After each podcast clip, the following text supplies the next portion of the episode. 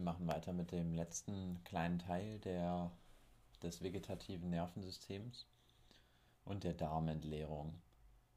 Das sakrale Defekationszentrum liegt, ist parasympathisch, also von S2 bis S4.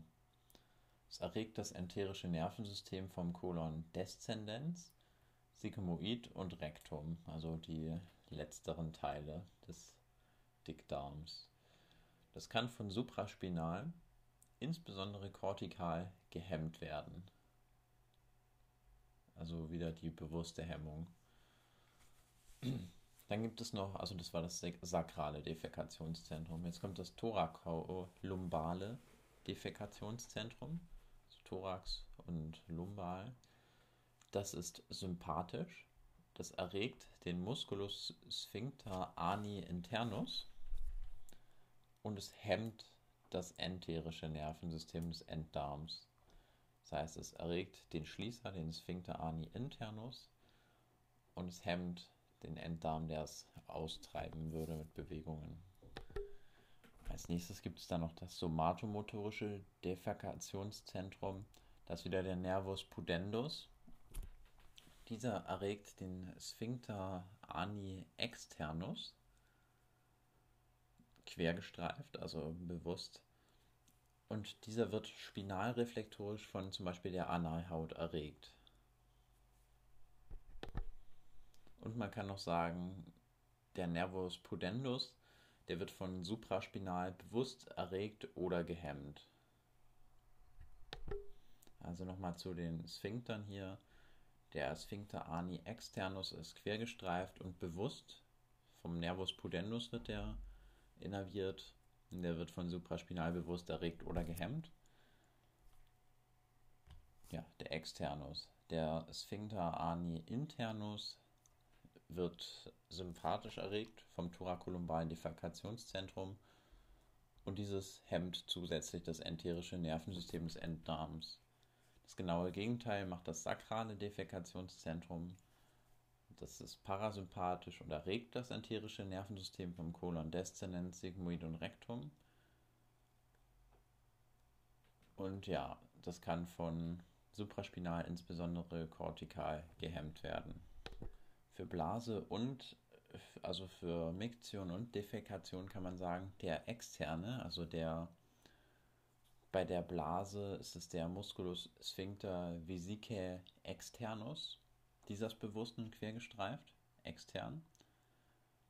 Und das gleiche gilt auch für die Defekation, nämlich der Musculus sphincter ani externus. Der externe ist auch bewusst und quergestreift.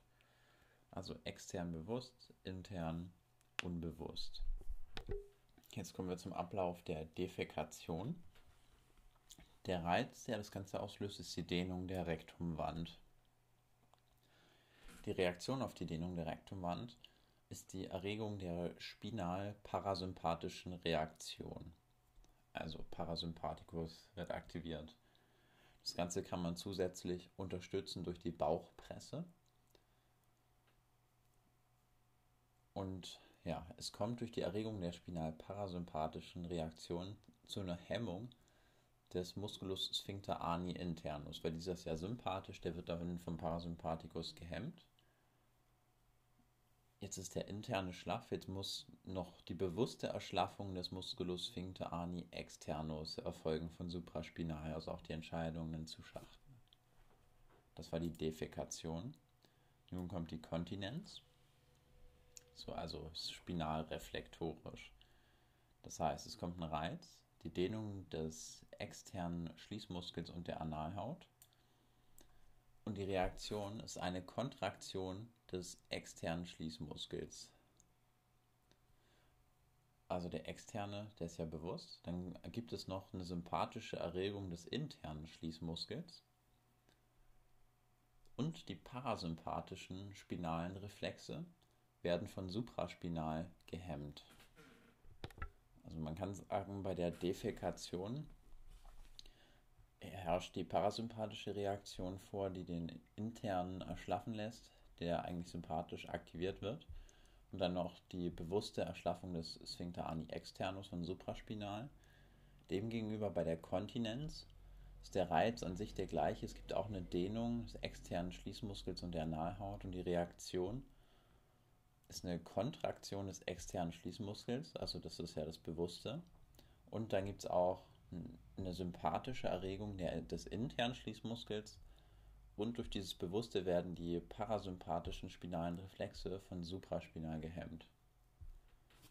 Die Klinik ist auch hier wieder die Querschnittslähmung. Wenn diese oberhalb des Sakralmarks ist, dann, also beim Querschnitt steht da, wenn oberhalb des Sakralmarks Erhaltung des spinalen Defekationsreflexes und Erhaltung des Eigenreflexes des externen Schließmuskels. Der Rest ist dann wahrscheinlich nicht mehr da. Also hat man nur noch den spinalen Defekationsreflex und Eigenreflex des externen Schließmuskels. So, die Lösung ist die manuelle Erweiterung des externen Schließmuskels, weil der wahrscheinlich den Eigenreflex, der bleibt ja da, sodass man dann nicht unbedingt immer die Defekation vollziehen kann und dann erweitert man den manuell. So, das war's zur vegetativen, zum vegetativen Nervensystem.